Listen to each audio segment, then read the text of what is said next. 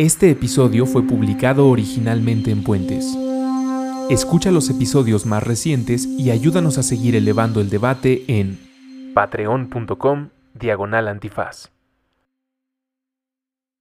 Hola, yo soy Sara Snap. Estoy aquí para invitarles a todas y todos a un coloquio de personas usuarias de cannabis y de otras sustancias también, si se quieren unir. Eh, va a ser el 30 de septiembre, esto es este lunes 30 de septiembre a las 10 de la mañana en el Teatro Benito Juárez, que está en la calzada Manuel Villalonguín 15, que está justo a la vuelta del Senado de la República. Es un coloquio que estamos co-convocando el Senado de la República y Regulación por la Paz, justo para eh, entender y, conocer e intercambiar ideas sobre cómo debería ser una regulación que tiene en el centro los derechos de las personas que usamos cannabis. Ahí los veo. Hola, mi nombre es Daniel Reyes. Yo los invito a la charla gastrobotánica el próximo jueves 3 de octubre a las 8.30 pm en Phoenix Farms. se encuentra en Chihuahua 139, la Roma Norte. Y si tienen alguna duda, por favor manden un correo a contacto arroba phoenixfarms.mx. El cuarto amparo. Drogas, problemas y soluciones. Con Sara Snap y Andrés Vargas Russo. Disponible en iTunes, Spotify, Patreon y puentes.mx. Hoy nos acompaña Nidia Olvera. Yo soy historiadora y antropóloga, eh, estudiosa de la historia de las sustancias psicoactivas en México. Eh, también soy eh, psiconauta y consumidora de diversas sustancias. Actualmente hago una investigación doctoral en historia sobre el control de las drogas a mediados del siglo XX y bueno, estoy interesada en eso, en, investigar, eh, sobre todo desde la historia, los diversos usos y transformaciones y la misma prohibición de las drogas en México. Les saludamos hasta donde sea, cuando sea y como sea que se encuentren. Bienvenidos a El Cuarto Amparo. Esto es el espacio psicoactivo de puentes.mx. Esperamos que se encuentren muy bien y que hayan tenido un excelente hongosto. Así es, estamos... Eh, lo vamos a estar celebrando todo el mes de septiembre también. los hongos. Hay que convertir eh, al año entero y a la vida entera en una especie de cumpleaños permanente, con pausas a dormir. Vamos a celebrar los hongos hoy. Estoy muy contenta. Gracias a todos los que nos han escrito en la nueva temporada y época reciente de este espacio. Eh, estamos muy contentos con lo que que puede generar en conversaciones, pero recuerden que nos interesa mucho saber cómo les está yendo cuando llevan estos argumentos o esta información con sus familias o cercanos que no están relacionados con el mundo de las drogas, la psicodelia, la regulación. Nos interesa mucho saber si han enfrentado eh, mucho prejuicio, conservadurismo o al contrario han podido platicar tranquilamente con sus familias ahora que todo se siente un poco más eh, en el universo de de las drogas van a ser legales y hay que relajarnos. Platíquenos cómo les va. Me interesa muchísimo saber si han sacado algún argumento que Sara eh, o alguno de los invitados recientes ha dicho. Cómo han reaccionado sus seres queridos eh, me llama muchísimo la atención. Y si quieren estar bien informados, y a pesar de que este programa va a salir justo cuando empieza la tercera generación de... La industria emergente de la cannabis en México deben estar pendientes de estos cursos. Si a ustedes les interesa, quieren, eh, son emprendedores, quieren saber más, están al tanto de lo que está pasando, estén pendientes. Va a tres generaciones, pero seguro va a haber cuarta, quinta. Sí, sí, sí. Toda la información en... En eh, www.institutoria.org ahí mero la encuentran. Exacto. Pues ya nos presentamos y ya escucharon ustedes que hoy tenemos invitada que nos permitirá saber un poco más sobre las celebraciones de Hongosto y la historia de los hongos. Y sobre todo, a mí personalmente le decía antes de empezar a grabar, tengo mucha curiosidad sobre cómo se pusieron las cosas sobre prohibición y entendimiento de la cultura local después de la colonia. Muchas gracias por acompañarnos, Nidia. Muchas gracias por invitarme. Eh, tú eres historiadora, eres antropóloga. Y antropóloga, eh, y, de la Escuela Nacional de Antropología e Historia. ¿Y te has especializado por gusto, por interés, por oportunidad, porque te encontraste algún documento ¿O es solamente que la mayoría de entrevistas o conversaciones como esta que te solicitan va en ese tema por el que hablas mucho sobre la historia de estas plantas sagradas? Sí, pues por interés, pero ha sido un interés de muchos años, entonces como que he buscado distintos temas, ¿no? Que atraviesan la historia de las drogas, desde esto de las plantas, pero también como de las instituciones y las formas de control de la prohibición, demás. ¿Hubo algún libro, documento, película o experiencia que te hiciera tal vez dilatar más la pupila sobre tu interés en este tema? Sí, pues desde la prepa justo empecé, me interesaba esto de la etnobotánica, ¿no? Como estos libros de plantas de los dioses, así yo los vi y eso me llevó a... Después creo que las mismas búsquedas, la investigación me han como delineado los temas. Pero sí, desde hace años es el libro de plantas de los dioses que es como muy eh, importante, ¿no? Como eh, de, dar a conocer las distintas plantas que se han usado, ese creo que me marcó y de eso, de ahí, yo creo que por eso también decidí, estudiar antropología y demás. Es un título muy de ciudadela. Me refiero a los libros que se pueden encontrar si vas caminando alrededor de esa parte de la ciudad. no es tan fácil encontrar ese libro, uno tiene que buscarlo porque... En Expo seguro. ¿No? En donde venden tal libros. Vez, tal vez en el Cáñamo Shop es del fondo de cultura, pero no, a veces se agota. Y hay varias ediciones. Sí, seguro hay varias ediciones, ya. Pero me, lo imagino claro y seguramente lo he visto y tengo la postal en mi memoria ahí caminando en, Ciudadela, como entre los cuatro acuerdos de la cultura tolteca, Cosmos. Una vez compré los dos libros juntos, como ahí lo veo. Y es también de alguna manera un interés que llega junto a la adolescencia y ya algunos pues nos clavamos más en la experiencia o en investigar eh, estos temas. ¿Tú recuerdas si hubo algún documento, experiencia o película que te interesara más en específicamente los hongos, tal vez? Porque pues, bueno, bueno, es que mi experiencia con los hongos viene más bien de mi papá porque él vivía en Jalapa, entonces era muy común de que él nos decía, vámonos a buscar hongos. Yo era niña, pero era como vamos a caminar y ver qué encontramos y él quería conseguir hongos.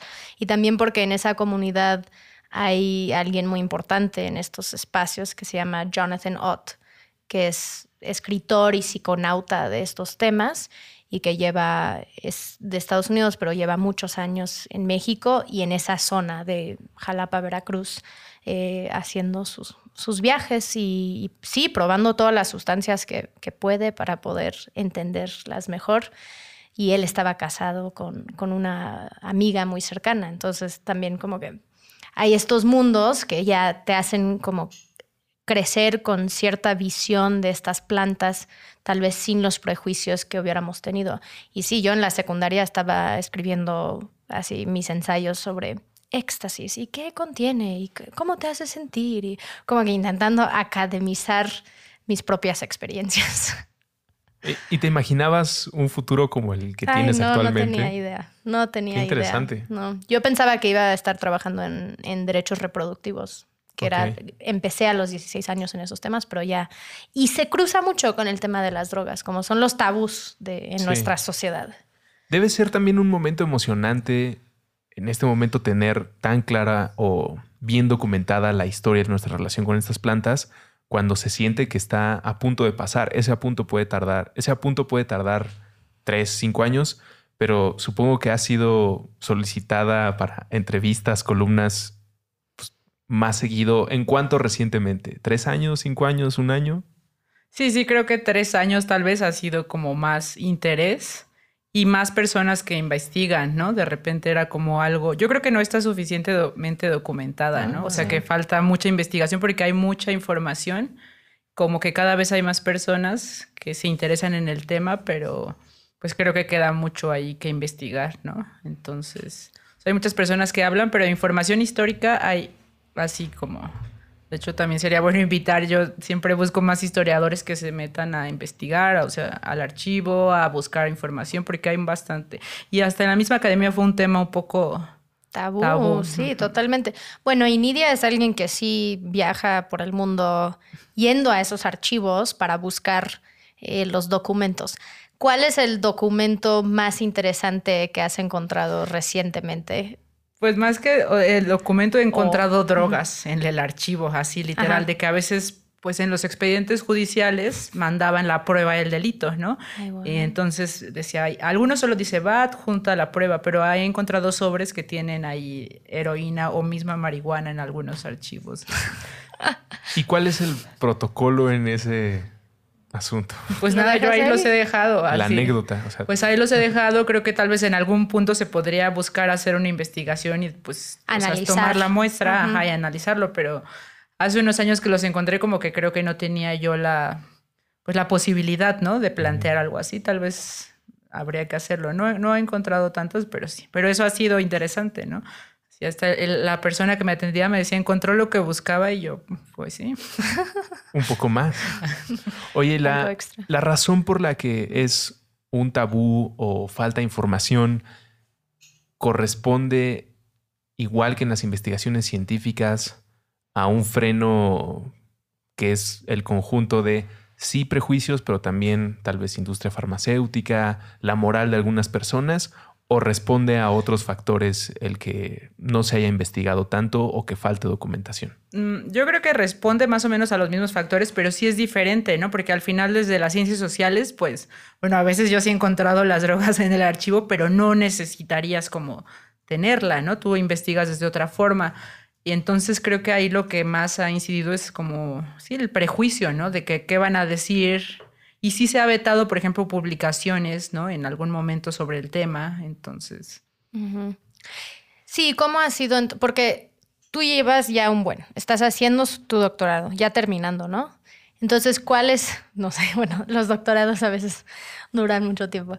Eh, ¿Cuál es la tesis que estás eh, buscando responder, ¿no? ¿Cuál es la pregunta que andas por el mundo? Pues en general me interesa, o sea, como las distintas partes que abarcan las drogas, tanto la parte como de los estudios médicos que se han hecho, ¿no? De la prohibición, eh, pues de las como parte cultural, ¿no? también pues está bien relacionada a la literatura, al arte y demás. Pero, o sea, ahora en particular me metí más como a entender, tratando de entender las instituciones, ¿no? Mm. Como las instituciones que se han encargado de, aplicar las legislaciones antidrogas, eh, un poco desde policíacas, también la misma ciencia, porque ha incidido en, pues, en una parte para justificar, ¿no? la apertura. Hemos tenido en este espacio recientemente eh, a dos doctoras que nos han hablado mucho sobre la parte científica eh, y mística, lo cual me dio mucho gusto de la experiencia con esta clase de sustancias. Pero te decía, y ahora tú también estabas mencionando, el tema de la prohibición, a mí me interesa mucho eh, la parte de la colonia o cercano a la conquista, porque normalmente yo cuando me expreso sobre prohibición hablo de los 70 o de los 30, ¿no? en el siglo pasado. Pero hay una relación de prohibir o de decir que sí está bien y que está mal, que por lo menos en la historia de nuestro país, creo se debe poder rastrear a algunos monjes, sacerdotes o personas comisionadas para entender qué hacían los nativos con las plantas o sus rituales médicos o sus tradiciones eh, medicinales. Eh, ¿Tú has investigado este aspecto de la prohibición y en qué momento, tal vez no en específico, pero alguien dijo, hey, esa planta no, de todas las que están utilizando ustedes eh, nativos de la región, esa planta no?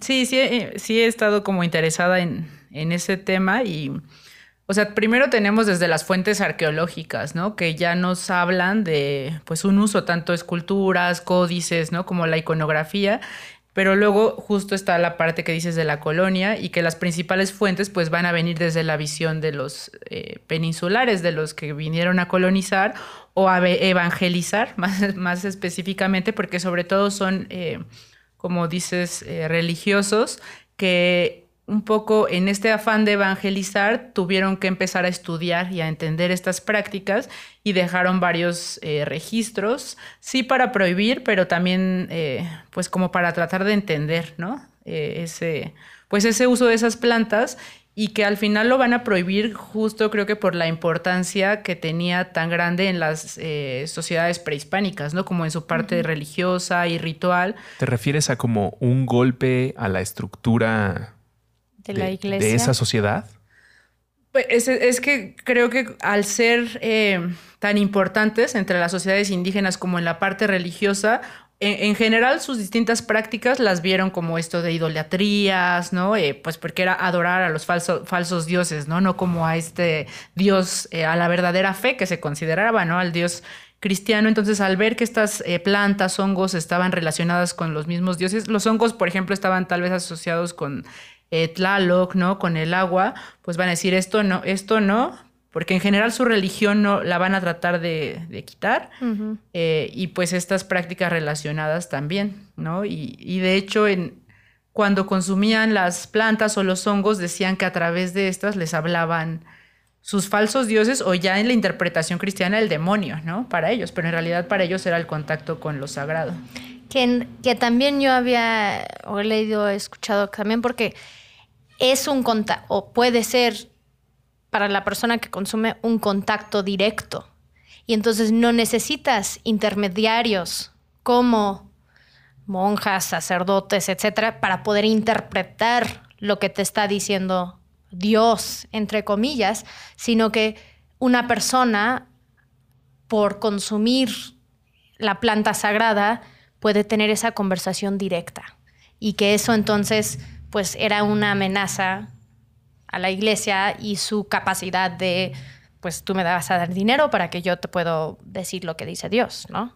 Oye, Sara, ¿y tú crees que alguno de estos religiosos o comisionados haya probado las sustancias para tener sí, claridad? Hay, hay datos. Bueno, mejor que Nidia nos, habla un poco no, de eso. No lo, no lo expresan muy claro, pero yo creo que sí. O sea, sí había unos que, que escribían de haber probado algunas cosas, aunque sea el pulque o algo así, ¿no?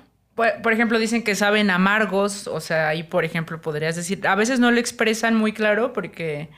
Eh, pero, por ejemplo, si hay algunos documentos, hay un documento interesante de una monja, pero no hongos de peyote, que ella se lo unta, ¿no? Porque le dicen que es curativo. Entonces, también ahí está la parte como que aceptan una parte de las prácticas y como estas eh, hongos, plantas tenían no solo como este uso ritual, sino también medicinal, dicen, ah, bueno, pues untártelo les parecía más racional. ¿No? Pero Como ya. ahorita con la marihuana, ah, bueno, te lo puedo. Ajá, exacto. Es la. Sintético está bien, pero no la planta, o sí.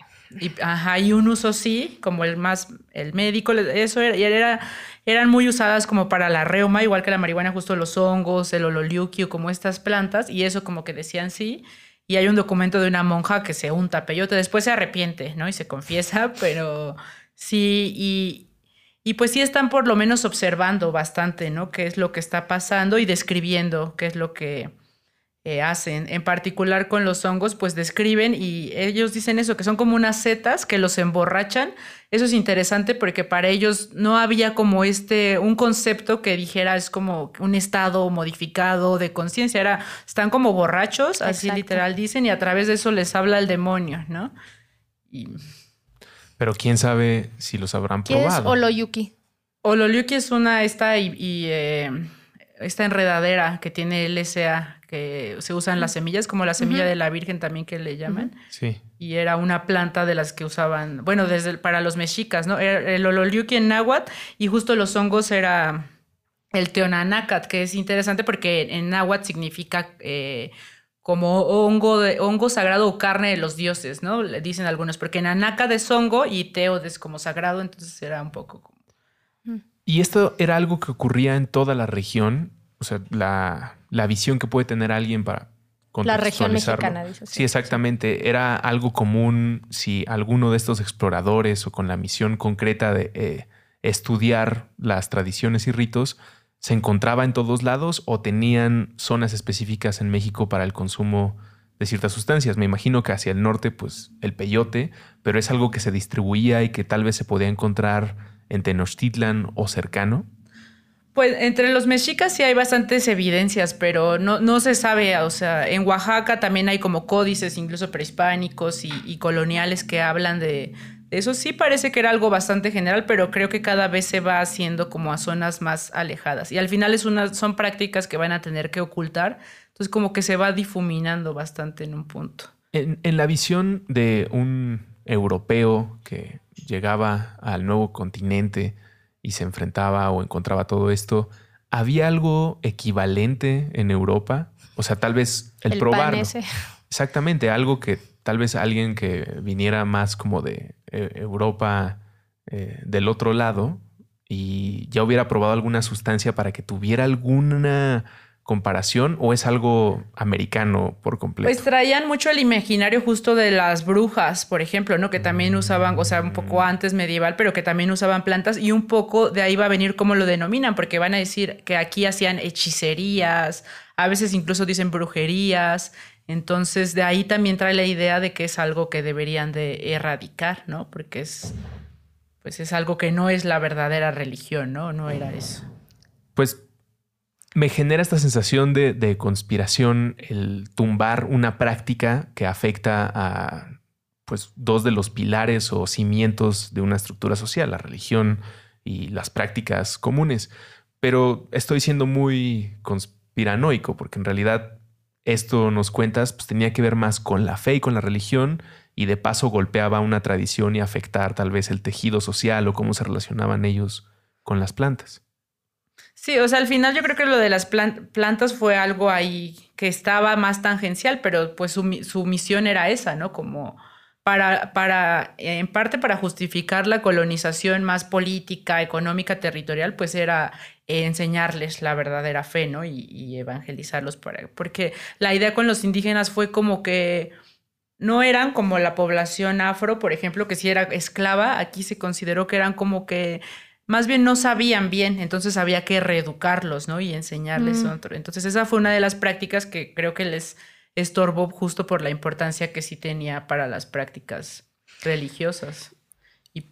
Y ¿Y cómo eran las prácticas entonces antes de que, o si yo fuera, sí, alguien de Europa llegando, ¿qué es lo que voy a ver alrededor de, la, de las prácticas del consumo? Sí, creo que fue como, justo fue lo que les pareció muy impresionante. Por un lado, parece que era parte de, por ejemplo, entre los mexicas, eh, de la religión oficial. Entonces, podría haber sido como un consumo a, gran escala, donde además era en un contexto ritual o religioso, donde tal vez había danzas, sacrificios, ¿no?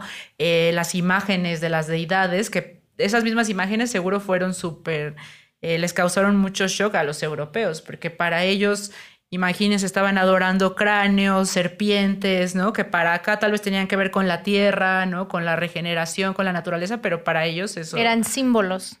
Y era como el... pecu- Imagínate, para lo que representa el cristianismo la serpiente, y aquí la están adorando, ¿no? Entonces fue ese shock y parece que sí estaba presente como en esta religión misma oficial, ¿no? O sea, también en lo doméstico, así. Y, y aunque eso fue un poco lo que perduró, pero igual buscaron, eh, decían, hacían como campañas de extirpaciones de idolatrías, ¿no? Y buscaron como que la gente dejara de hacer esas.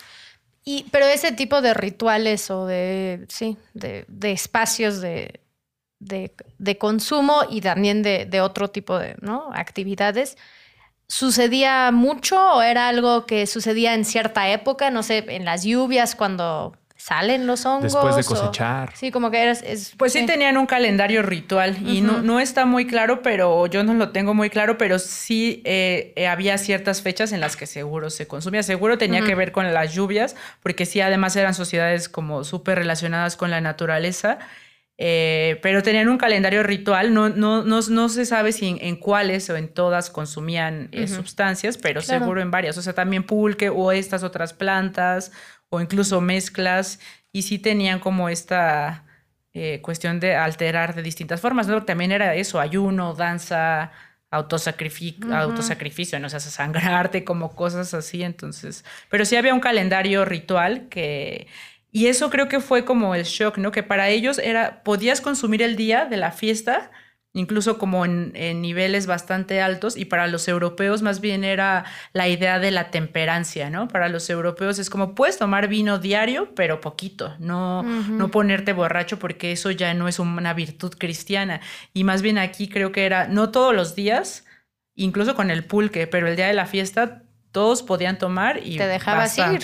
Te dejabas ir. Para lograr, pues sí, Sí. para lograr esa conexión, ¿no? Y la experiencia mística que ahora en nuestra día cotidiana la gente busca eso. Sí, porque cuando pienso en, en el consumo, creo que algo que nos, que nos ha faltado en la sociedad justo por la prohibición. Son estas normas culturales de contención del consumo. Entonces es decidir, bueno, vamos a crear, y los festivales hacen esto, ¿no? Vamos a crear un espacio o, los, o las ceremonias donde podemos consumir, pero en este espacio con cierta, cierta red protegiendo con lo que queremos, ¿no? Y, y es un consumo responsable principalmente, aunque en ese entonces así suena y hoy en día también puede ser pero por la prohibición, pues crea las condiciones entonces donde no tienes la educación para poder consumir y estar bien, donde no lo vemos como un rito, un ritual o, o, que vas a hacer, ¿no? Ahora vas a ser adulto, entonces puedes participar en este tipo de ceremonia.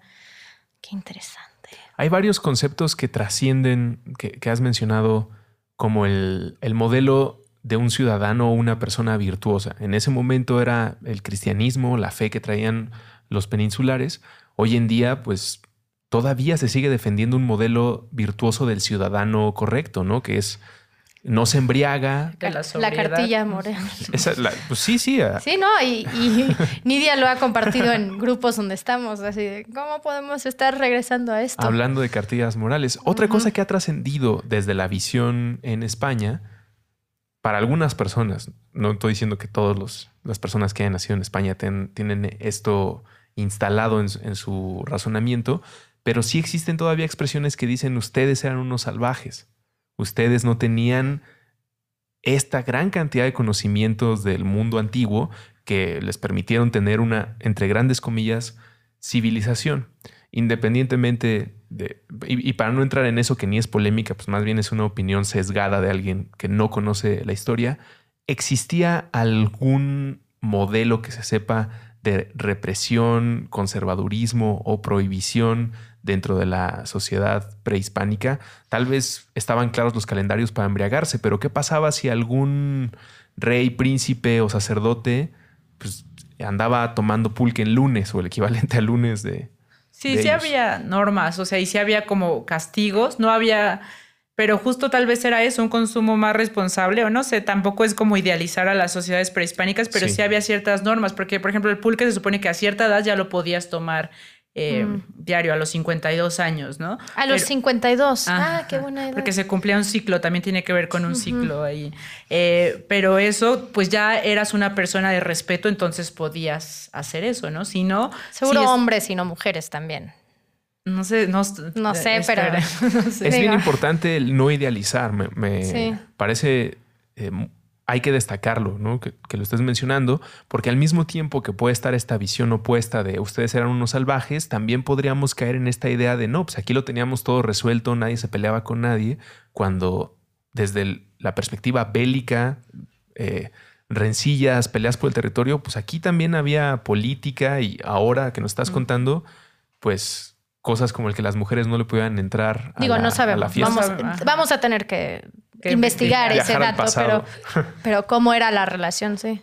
No, pero sí era, o sea, más bien era diferente, no eran como pues otras sociedades y, al final eh, hubo prácticas que tal vez, como dices, parecieron para los europeos muy sangrientas o muy sí, pero tenían su, su función, ¿no? Y tenían pues sus propias estrategias, ¿no? De, de regular también estas plantas, ¿no? Y hongos demás. Y a pesar de, de el triunfo eh, de esta fe, de estas nuevas costumbres, pues son cosas que siguieron pasando eh, en todos lados, en toda la República.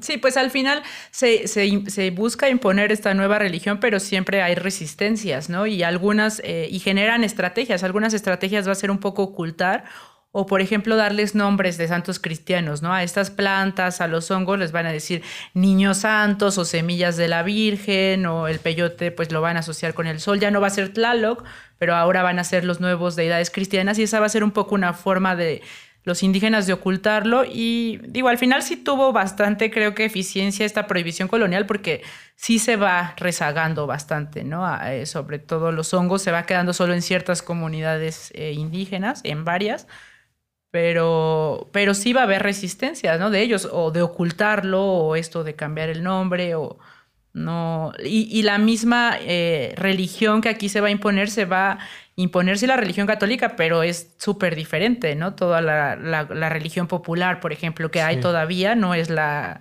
misma, ¿no? O sea, va a ser una constante ahí pugnas y formas de, de rehacer, ¿no? La religión y demás. Esto es súper interesante porque creo que coincide con otros fenómenos de nomenclatura y también de construcción de la llegada de, los españoles, ¿no? El construir templos encima de templos o destruir templos para poner templos encima, los pueblos que tienen nombres siempre combinados o suele ser así, ¿no? Ir a algún pueblito y se llama Santa Marta Catitla o cosas así. Y no sabía y me parece eh, fascinante al mismo tiempo, pues como evidente, esto como lo de los niños santos, eh, la semilla de la Virgen, como para ponerle un apellido que, con el que les permita convivir. Eh, y esta... Una resiliencia. Exactamente. Las plantas. el, ocultarlo, supongo que también puso límites para quién se podía acercar a convivir con estos rituales. Hoy en día creo que es común que alguien te diga, sí, me fui de Maracame y, y conocí a esta cultura y me clavé y viajé pero cómo eso era tal vez en los 40, 50, 60 exploraciones o algunas personas interesadas en viajar a San José del Pacífico para ver qué estaba pasando con una tradición que se había guardado ahí. Hay unos primeros exploradores que estén ahí trazados o exploradoras. Sí, o sea, eh, por ejemplo, con el peyote eh, sigue siendo como interés sobre todo de científicos, ¿no? Durante el siglo XIX, XX, a diferencia de los hongos, pareciera que quedan un poco ocultos a Occidente, ¿no? Y eso, y de hecho ese boom de gente que va a venir, pues ya es hasta los 60, 70, pero va a haber desde principios del siglo XX eh, exploradores, como dices, o científicos que van a estar interesados, ¿no? Porque al final están estas fuentes coloniales, eh, que van a, y van a encontrar ahí, que se hablaba de unos hongos, por ejemplo, que se usaban. Entonces va a haber varios eh, botánicos y personas que se empiezan a, interesar, primero desde esa perspectiva, ¿no? Como más eh, científica o así, y ya luego, pues después ya personas que van a venir más como a, a buscar la experiencia. Pero entonces cuéntanos un poco sobre la historia que tal vez conocemos partes y después tal vez nos cuentas qué es lo que hay atrás, ¿no? Hay detrás de esa historia, la narrativa oficial de México, ¿no? María Sabina. Sí, sí. con los hongos es muy particular porque eh, se ha reproducido mucho esta historia de que el que los descubre, yo diría que el que los descubre es eh, Gordon Wasson, ¿no? En, los 50, eh, cuando llega a Huautla de Jiménez, a la Mazateca, a, probarlos, ¿no? Él, mismo a tener como esta experiencia eh, y a conocer un poco estas prácticas. Em, esto se da a conocer en, el 57 en esta revista de Life. Eh, creo que esa es la, la diferencia, que ese suceso que él tiene y que se publique en esta revista lo va a hacer como eh, eh, le va a dar como bastante popularidad, ¿no? O, va a llegar a nivel mundial. E incluso hay varias personas que dicen que él es el primer occidental en tener esta experiencia, pero sin, eh, sin embargo, desde los años 20 se empiezan a venir como varios exploradores, en particular con los hongos, porque del peyote del siglo XIX vienen pues Artaud, Lumholtz y como varios escritores y gente como a probar y demás, pero los hongos parece que en los años 20 eh, vienen varios, eh, vienen un par de austriacos, eh, Blas Pablo Reco, bueno, eran primos, pero vienen creo que cada quien por su parte, pero ambos tienen escritos antes de eso de, de Watson. sobre el uso de estos hongos. Mm. De hecho, hablan del nanacat, ¿no? Y no tenían bien claro todavía qué especie era, pero empiezan y llegan justo a la zona de Oaxaca. Y parece que en los 20 uno de estos recomanda ya una muestra a Estados Unidos de este hongo y en los 30 viene este otro etnobotánico súper famoso con él, eh, Schultz, y ellos ya van desde los 30 y parece que en 1940 sí se publica ya un eh, texto científico desde la etnobotánica sistemático de los hongos. Creo que la cuestión ahí es eso, que era más o se quedó más en ese ámbito de los académicos, ¿no? No, no fue una información que circuló tanto. Hay varios libros en, en alemán, en inglés, que hablan sobre ya estos hongos eh, pero pues sí, la, diferencia va a ser esa, ¿no? Que Watson sí lo va a llevar como más a lo mainstream, ¿no? A, popularizar esto y después va a haber más gente interesada y va a haber mucha gente que va a venir, ¿no? Justamente como dices, a, a, la Mazateca y después a otras zonas, a San José del Pacífico, Tlanisco, bueno, varias comunidades que por lo menos desde los 70 parece que ya se hacen como muy populares por, por esto, ¿no? Pero mm, pues hay varias ahí como teorías o, cuestiones por qué es que hasta ese momento eh, con Watson se decide, ¿no? Como hacer más popular esto. Se abre. Pero sí, varias gente no reconoce que hay varios estudios antes, ¿no? De, sobre los hongos y que ya se había empezado como a, estudiar este... Bueno, es un poco como Timothy Leary tiene cierta reputación de haber llevado el SD al mundo, pero en realidad ya había un movimiento para acercar la sustancia a la gente y a entenderlo mejor y pero son los que, el, protagonismo. Claro. Y Larry es uno de los que viene en el 60 y dice que justo él viene y me parece que en Morelos prueba, pues a raíz de esta revista viene un montón de gente, prueba los hongos eh, y eso dice que le cambia su perspectiva y a raíz de eso empieza a estudiar como los psicoélicos. Dice que mm. le cuenta a otro de los eh, psiquiatras con los que trabajaba que fue como haber tomado muchas terapias, ¿no? Haber tomado esos hongos, ¿no? Pero empieza a venir muchas personas y es interesante porque justo a raíz de esa revista hay como un boom por estudiar en ese momento, en los 50, 60. Y, y pues ahí creo que va a ser muy importante en México, justo como en la historia de las drogas y ahora como de esta idea de los psicodélicos, de las plantas, porque aquí va a ser un punto importante justo por la diversidad, ¿no? No solo son los hongos, es el peyote, es el ololiuki, van a ir encontrando cada vez más y más plantas que eran usadas eh, tradicionalmente pero reservado a estas comunidades. Estaba sobre todo en, ajá, estaba solo en comunidades indígenas, los hongos. Ah, el, gran boom es en la Mazateca, ¿no? En Huautla, pero también eh, hay registros, por ejemplo, entre en Aguas, en Morelos, en el Estado de México, los Matlatzincas también son Estado de México, en mismo Oaxaca, Mijes, eh, Mixtecos, sí eran, o sea, y todavía son varias comunidades que tienen este conocimiento y que han usado esto. Y había turismo, digo, porque esto empieza un boom de turismo de cierta forma. Había, supongo, personas mexicanas que también iban a buscar esa experiencia. Sí, en los, Ya existía como una cultura de aquí. No, tanto. en realidad como, o sea, la gente de las ciudades, o los mestizos así, empiezan a ir también después de esto, a finales de los 60. Un y además es en un contexto muy específico, después del 68, incluso en, a, a, Huautla y Jiménez llega, entra el ejército en 1971 en búsqueda de los eh, norteamericanos y gente de otros lados, pero sobre todo eran norteamericanos y, de, y, encuentran muchos gestos que dijo José Agustín, los hipitecas, ¿no? Que eran como los eh, mexicanos, eh, hippies, pero pues que tenían otro, otras particularidades y agarran bastante gente ahí, los detiene el ejército, llegan y demás. Siento que he visto fotos de eso, pero seguro, seguro en alguna presentación que hemos hecho en las conferencias de plantas sagradas y muchas otras. Según yo, en el libro de Contracultura, la Contracultura de José Agustín, vienen varias fotos de, de los hipitecas. No sé si fue, pero él es, o sea, él menciona parte de ese suceso también, ¿no?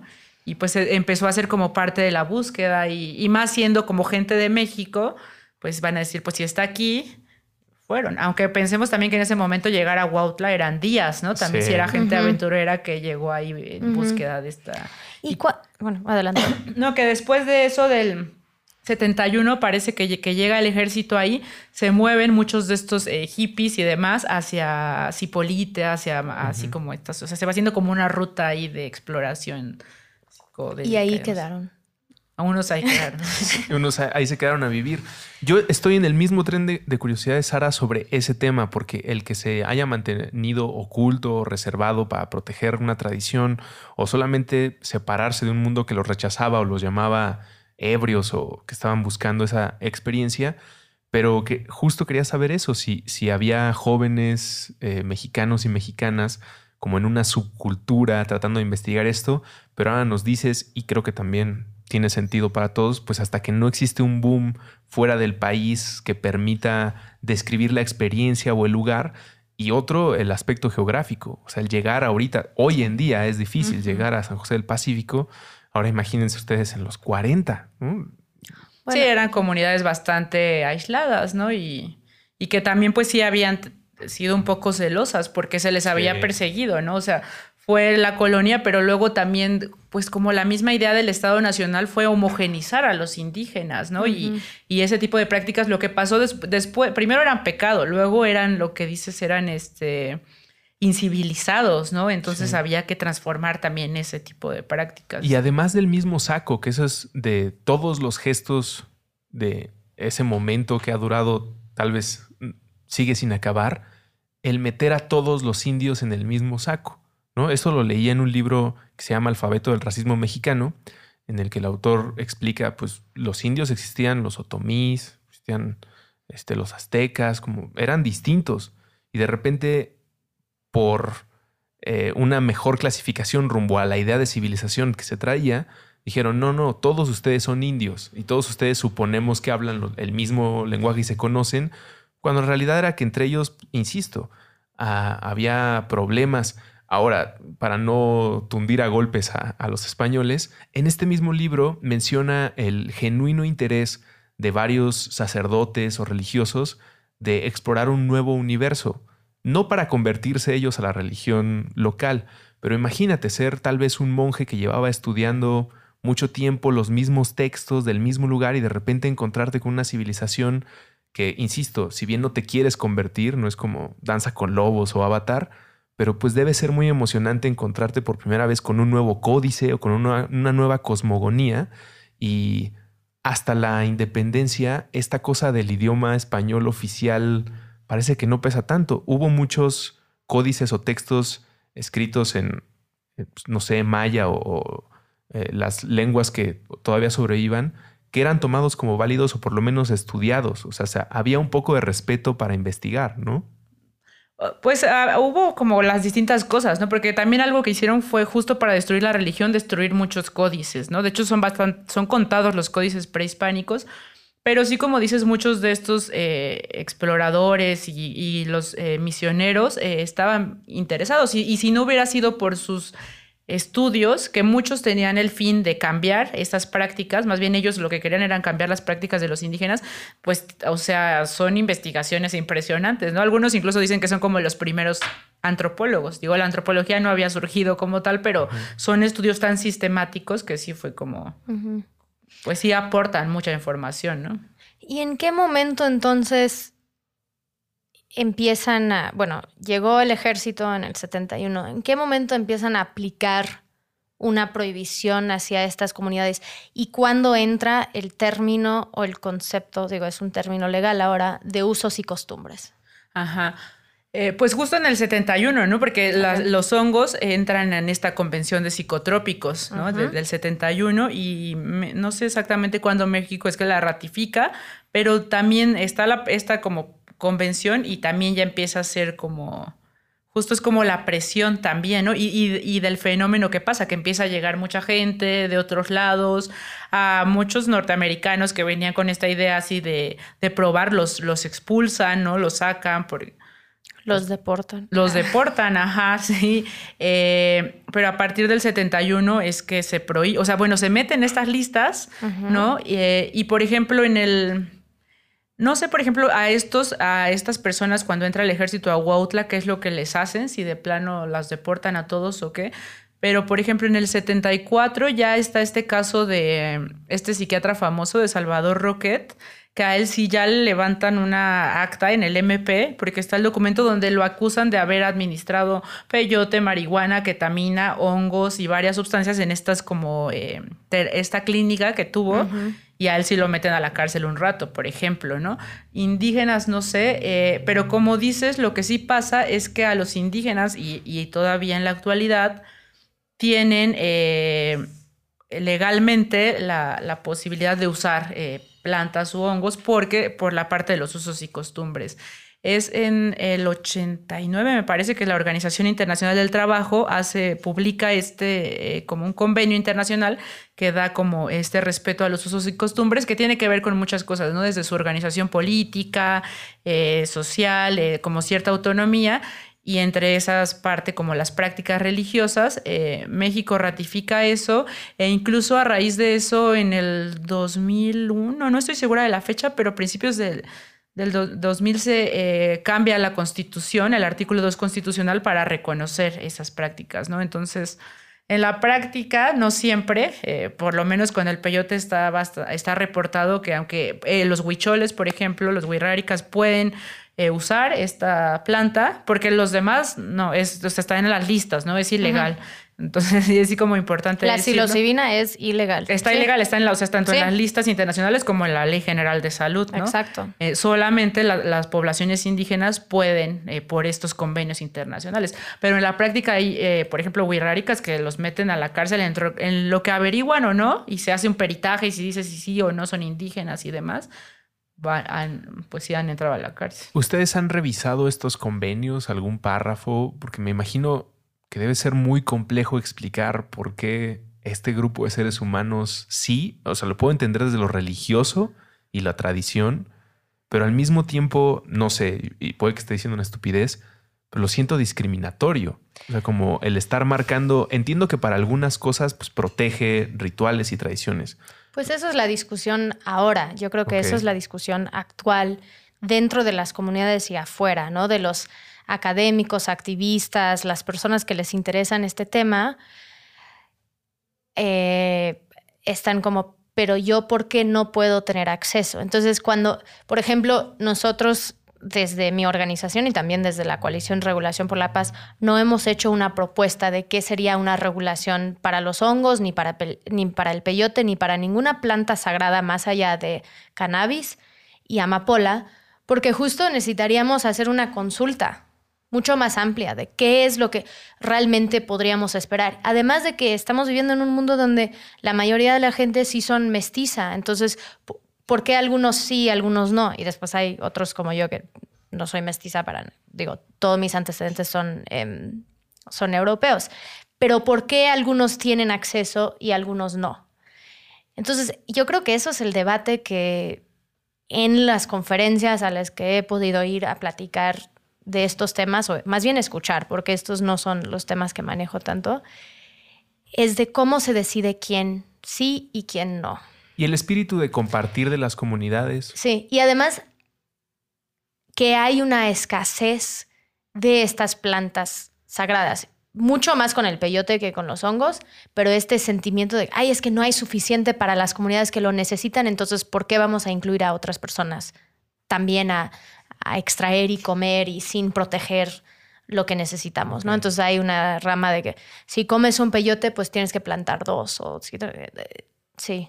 Tendremos otra plática sobre peyote, pero... sí, es como una problemática interesante porque incluso es, por un lado parece un poco discriminatorio eso, porque es como, bueno, déjenlos que ellos sí hagan esas prácticas ahí, ¿no? Eh, por un lado, pues ha sido un reconocimiento de derechos, ¿no? Porque todos esos convenios vinieron, no solo reconoce eso, ¿no? Sino reconoce cuestiones políticas, de autonomía de estas poblaciones, porque como se han sido sistemáticamente, eh, pues colonizadas, explotadas, marginalizadas y demás. Eh, y por otro lado, en particular, por ejemplo, con los hongos, también ha pasado que no ha habido un reconocimiento a, a que tiene que haber una consulta y a que justo esta interacción que en particular, por ejemplo, con Huautla, ¿no? En distintas poblaciones indígenas, esta relación con los otros que han ido a llegar a esas comunidades, eso tiene un impacto, ¿no? Y de repente eso no se ha preguntado. Y sí, y justo esta regulación que yo creo que sí no debería de ser un delito el, consumir hongos o peyote, pero sí tiene que haber una consulta, porque por ejemplo los indígenas mazatecos sí están preocupados qué va a pasar, ¿no? ¿Qué va a pasar con esta síntesis y como medicalización de los hongos que para ellos les puede afectar económicamente? Porque como sea para ellos ha sido un medio de subsistencia también, ¿no? Entonces sí debe haber una consulta y también ellos tienen como pues, eh, intereses. Con el peyote, como dices, es más grave por lo ecológico, pero también en la mazateca dicen es que ahora ni para nosotros hay para curarnos y nosotros lo hemos usado para curar siempre y no se les ha preguntado qué opinan, ¿no? ¿Qué va a pasar? Ellos les preocupa también, dicen, ¿cómo ahora lo van a hacer una pastilla, ¿no? O sea, como algo que para nosotros ha sido algo sagrado, ahora es una pastilla, o sea, también es como un choque ahí cultural y que creo que lo importante sí es buscar dialogar, porque sí debería de haber un eh, reconocimiento a, que ellos han tenido un uso ancestral y que en cierta forma, pues por eso se, se, preservó. Tal vez ni lo sabríamos ahora, ¿no? No sé, o sea. Exacto, si hubieran llegado ya destrozar lo que había, pues ya no los tendríamos hoy. Entonces sí es de entender que ellos han sido los que lo han estado cuidando y manteniendo y asegurando que sigue existiendo. Em, recientemente estuve en la trajinera canábica como parte del, no como parte, pero como el fin de semana de la Expo WID y había un, una persona ahí, Leo, no recuerdo su apellido, que estaba, por ejemplo, hablando de cómo se puede cultivar hongos para tu propio consumo, para que no tengamos que ir a extraer, ¿no?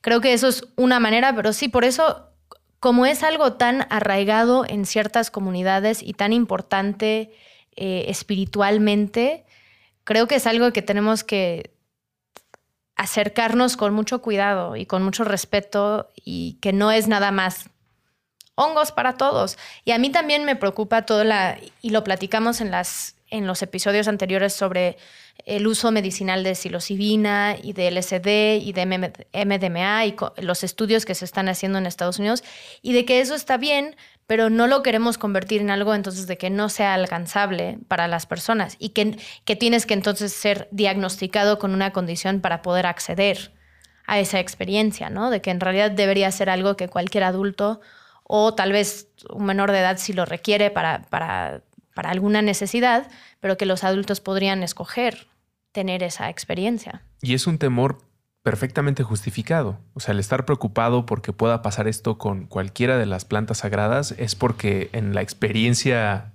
de esta civilización es encontrar algo que ha crecido naturalmente y que tiene una relación, eh, un sistema vivo y cómo lo convertimos en una pastilla. No que todas las pastillas estén mal. y venderlo.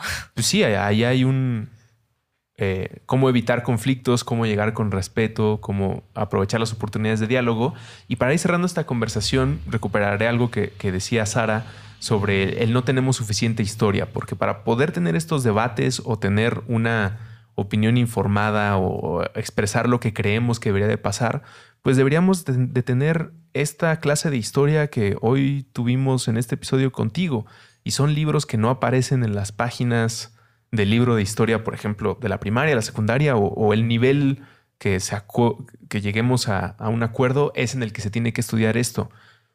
Pero yo diría que sí o sí debería de haber al menos una página dedicada a la historia de nuestra relación con estas plantas. Y si no mal recuerdo, no hay, no sé si hay ahorita pero tú crees o respaldarías esta idea de que se debería de enseñar como, ah, y además de todas estas civilizaciones mesoamericanas, también existían estos usos de estas plantas, pues para no llegar totalmente ignorantes a una plática así, porque suena que es algo que hacen unos jipitecas modernos, pero en realidad creo yo debería sí estar anotado ahí junto a Francisco y Madero, Cuauhtémoc, pues sí, es, es parte de la historia de esta región.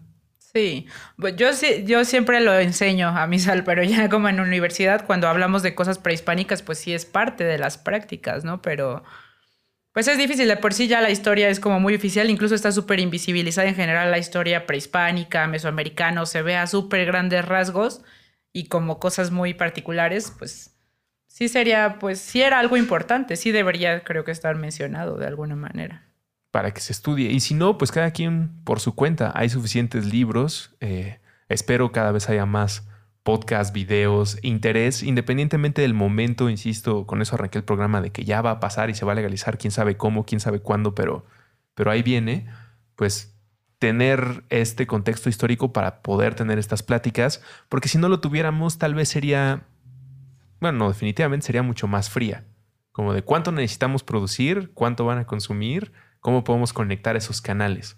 Pero si no tienes la lección que hoy nos diste de lo que pasó en cada década, de cómo nos relacionamos a partir de la colonia de las investigaciones, pues estaríamos perdiendo algo fundamental para tener una plática sobre cómo regular o convivir con estas sustancias. Así que quédense con eso. Eh, lecturas recomendadas que puedas dejar de tarea a quien quiera saber más de esta historia, además de tus textos que pondré en la bitácora, pero pues justo eh, Ricardo Pérez Monfort, en el libro ese de Tolerancia y Prohibición, el último capítulo habla como de estos primeros exploradores, ¿no? Que vienen a, estudiar los hongos y, demás plantas. Es, un historiador que eh, vale la pena leer porque además sus textos son bastante ahí eh, académicos. Em, hay un texto, más que sobre hongos, sobre el peyote, hay un texto de Alex Dawson que también habla muy bien como qué pasa en la colonia y cómo se va transformando. Eh, de peyote, el, efecto del peyote, pero es un libro en inglés, también es, es bastante recomendable. Em, ¿Hay alguno que sea el indispensable? Tal vez es un. Pues muy clásico, justo ese plantas de los dioses, pero es como más desde la etnobotánica y muy general. Digo, si alguien nunca se ha acercado como a ese tema, pues es como un... Estamos esperando el libro de Nidia. Un básico. Como ese libro todo, todo, esto es una construcción para decirte, ¿y cuándo va a salir tu libro?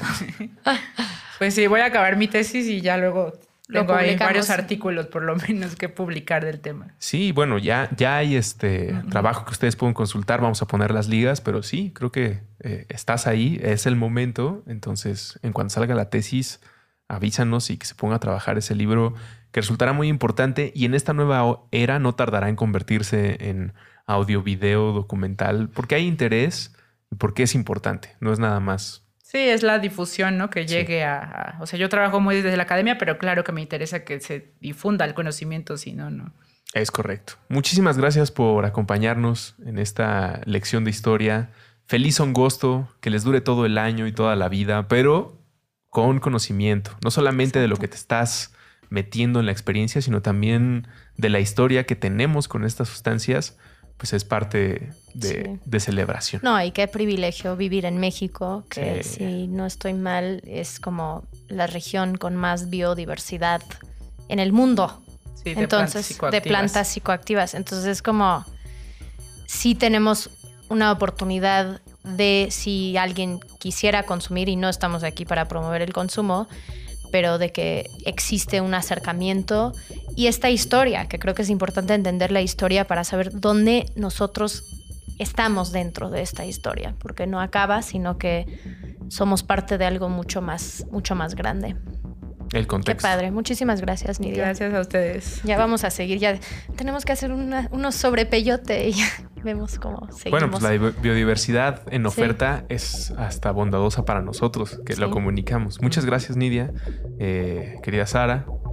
Querido Ruso. que tengan todos ustedes muy buenos humos. Bye.